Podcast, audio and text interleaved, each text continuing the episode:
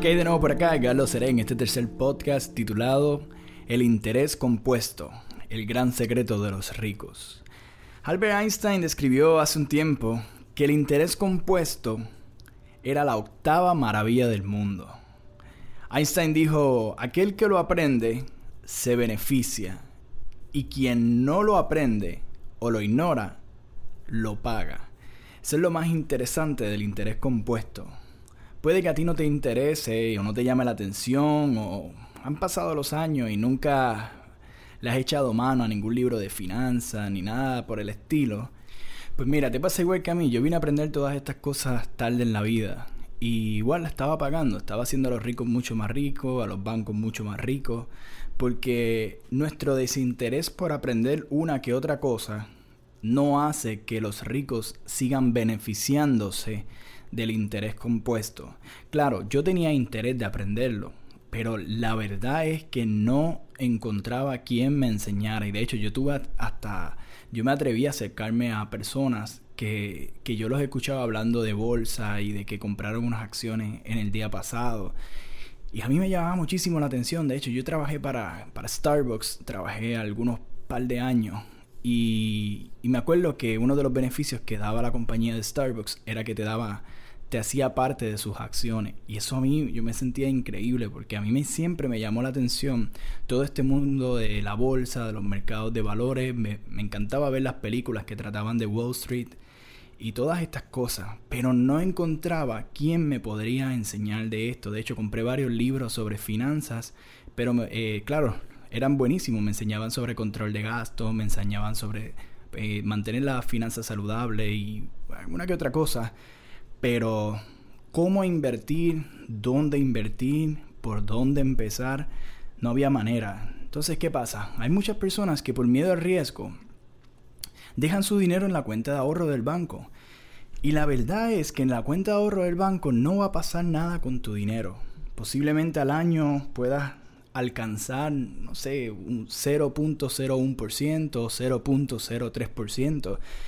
Y aquí está el secreto del interés compuesto, que las personas que, que se, se, educan, las personas que leen, las personas que, que no se conforman con lo que saben, sino que van mucho más allá, van a disminuir el riesgo de las pérdidas.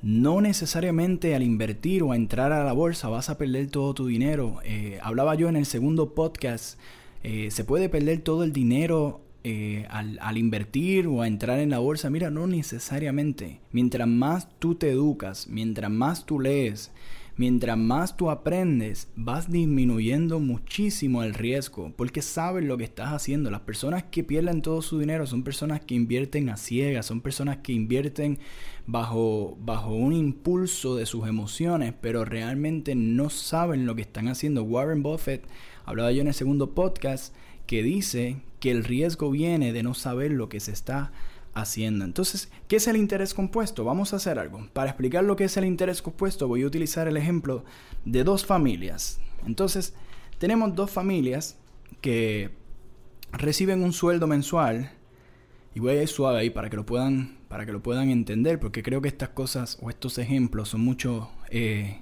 más amigables visiblemente pero voy a ir suave tenemos dos familias, una conservadora y una emprendedora. La conservadora y la emprendedora ambas reciben dos mil dólares mensuales por sus trabajos. Digamos que, hay, hay, familias que reciben mucho más, pero para usar el ejemplo de dónde partir, ambas reciben la misma cantidad. Entonces tenemos que la familia emprendedora ha leído sobre finanzas, sabe que es recomendable ahorrar el 10% de su, de su salario mensual. Ellas saben que, que, es recomendable. Sin embargo, la familia conservadora también lo sabe. Ella sabe que es siempre bueno ahorrar ese 10% para emergencia o para un futuro, para su retiro, para muchas cosas que pueden quizás surgir en el camino. Ambas lo saben. Ahora, la diferencia está en que la familia conservadora le tiene miedo al riesgo. Ella dice, yo he, yo he trabajado bastante para, para, para este dinero. Y estos 200 dólares yo no los voy a poner en ningún otro lugar que no sea mi cuenta de ahorro. Porque mi dinero yo no, yo no quiero perderlo. Sin embargo, la familia emprendedora dice, yo voy a coger estos 200 dólares y como he leído bastante de mis libros, eh, me han recomendado que los invierta en un fondo de inversión, no en un banco o una cuenta de ahorro normal, porque ahí no va a pasar nada con tu dinero, sino que lo vas a invertir en un, en un fondo de inversión o acciones o algún portafolio que te permita a ti recibir un 10, un 15% de retorno mensual. Pues pasó un año, digamos que pasó un año y ambas familias tenían siguieron ahorrando esos 200 dólares mensualmente y iban sacando eh, esa cantidad y las metían en el ahorro. Y siguieron pasando los años. Y pasaron 5, 10, 15 años. Y siguieron pasando hasta que llegaron los 30 años. La familia conservadora, después de haber ahorrado esos 200 dólares mensuales y haberlos puesto en la cuenta de ahorro, en la cuenta de ahorro de su banco regular, terminó con 115 mil dólares. Esa es la familia conservadora que, que ignoró totalmente, como dice Albert Einstein, ignoró lo que es el interés compuesto. Pero tenemos al otro lado la familia emprendedora, que conocía lo que era el interés compuesto. Así que esta familia, con los mismos 30 años y los mismos 200 dólares y los mismos 2 mil dólares mensuales, esta familia terminó su cuenta de ahorro en el fondo de inversión, no de un banco regular, sino una cuenta de ahorro, un fondo de inversión, en donde recibía un 15% de retorno mensual, esta familia terminó con un millón mil dólares en los mismos 30 años. Eso es lo que se trata el interés compuesto. Y ese es el secreto que, que esconden los ricos. Mira, imagínate, esta familia, después de 30 años, de haber empezado ahorrando con 200 dólares, 30 años después tiene 1.056.000 dólares. Esta familia, después de esos 30 años, sumándole 8 años más, tiene 8 millones de dólares. Porque el interés compuesto trabaja así. Va sumando de la cantidad que tú tienes y va multiplicando, multiplicando y multiplicando. Y mientras más dinero tú tienes, más rico te vas volviendo y más se va multiplicando. Es como una avalancha. Va recogiendo y recogiendo y recogiendo y se va, y se va, se va volviendo gigante. Pues imagínate, si esta familia, después de 30 años haber tenido un millón de dólares ahorrando, ahora esta familia tiene 8 millones de dólares en, tan solo 8 años.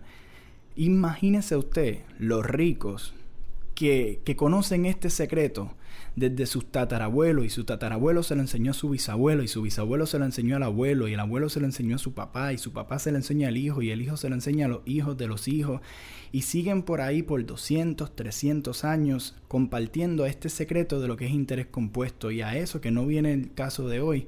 Ellos vienen y sacan este dinero y lo reinvierten en bienes y raíces y lo reinvierten en abriendo otros negocios.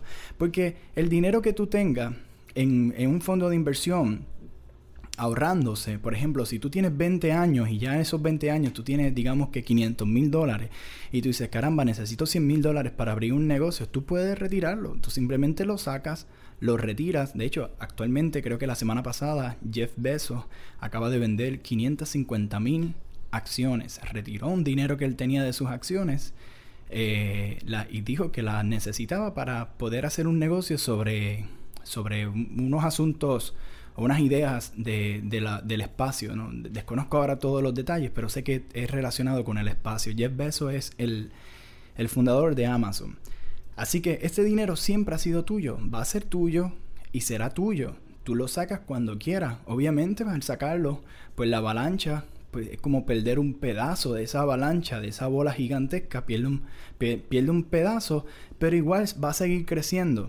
Claro, la vida no es color de rosa y no todos los meses se tiene un 15% de retorno. Hay meses que se tiene un 8% de retorno. Hay otros meses espectaculares donde tienes un 18 y un 20% de retorno. Pero hay otros, pues claro, que tienes un 8% de retorno. Lo importante es que siempre tengas un retorno. Lo importante es que siempre tu dinero esté trabajando. En el caso mío, yo hago trading y, invierto en el mercado de divisas. Eh, popularmente conocido como Forex. Y igual hay otros traders que invierten en los índices como el SP500, el, el Nasdaq, el Dow Jones, otros invierten en el oro. Pues ¿qué pasa? Esto conlleva un poco más de trabajo. Se aprende. Yo no sabía nada, yo no pertenecía a la universidad, no fui a ningún tipo de universidad. Simplemente tomé, una, tomé varias clases, me preparé, eh, leí bastante y practiqué muchísimo. Me tomó un tiempo, claro, aprenderlo como cualquier otra profesión, pero eventualmente lo aprendí y yo he visto meses, eh, claro, los meses no son de 10% de retorno. El, el trading, es la maravilla del trading. El trading, eh, la tasa de retorno que te da mensualmente son increíbles. Yo, yo he tenido meses de 150% de retorno y he tenido otros de 100% de retorno. Es mucho más alta eh, la cantidad de retorno que te puede dar este, estos tipos de, de inversiones como el trading. Claro, los bancos lo que hacen es que cuando tú vas a un banco y vas a abrir este, un, Christmas, un Christmas Club o o algo así por el estilo. Eso es lo que hacen los bancos. Los bancos cogen ese dinero y lo invierten, se lo dan en la mano a diferentes tipos de traders que vienen e inmediatamente eh, exponen ese dinero en, la, en mercados mucho más volátiles y que conllevan mucho más práctica. Sacan un retorno mensual, regresan la parte al banco, gana el banco, gana el trader y te pagan a ti el 6% que tú estás contento con ese simple 6%, 8% mensual y tú estás feliz, maravilla. Claro, es mucho mejor que no tener nada. Yo no digo que sea malo, pero yo creo que si nos preparamos y como, como dije al principio, si queremos, si somos de estas personas que no estamos conformes y queremos aprender un poquito más, eh, podemos tener grandes beneficios eh, mensualmente en nuestras finanzas. Ahora, tú me dices, ¿y cómo puedo yo empezar en esto? Pues te voy a enseñar, es rápido. Mira, hay dos aplicaciones que yo, yo empecé a usar cuando, antes de ser trader en estas aplicaciones, eh, tú puedes comprar acciones y tú directamente vas, pones tu dinero en estas cuentas, compras las acciones que tú, claro, después de educarte, después de aprender, recuérdate, el riesgo viene cuando no se sabe lo que se hace. Yo te recomiendo, antes de hacer una, que, una de, estas cosas, que te eduques, te prepares, leas un poquito más, pero lo importante y, y haga lo que yo quiero hacer con este, con este tipo de podcast es motivarte, es despertarte a que, a que pongas tu dinero a trabajar.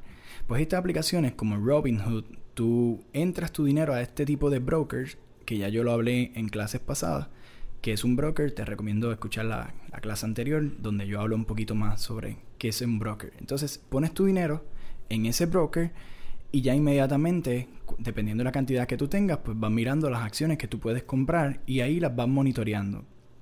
Hay otra aplicación que se llama Acorns. En esta otra aplicación, tú eh, enlazas tu cuenta de banco con esta aplicación y ella va a tomar los centavos que te sobran de cada dólar. Digamos que te compraste un café que te costó eh, 2.25 el café y te sobraron 75 centavos. Esta aplicación toma esos 75 centavos automáticamente y los invierte en tres portafolios que tú decides cuál escoge. Está el, está el conservador, el moderado y el agresivo.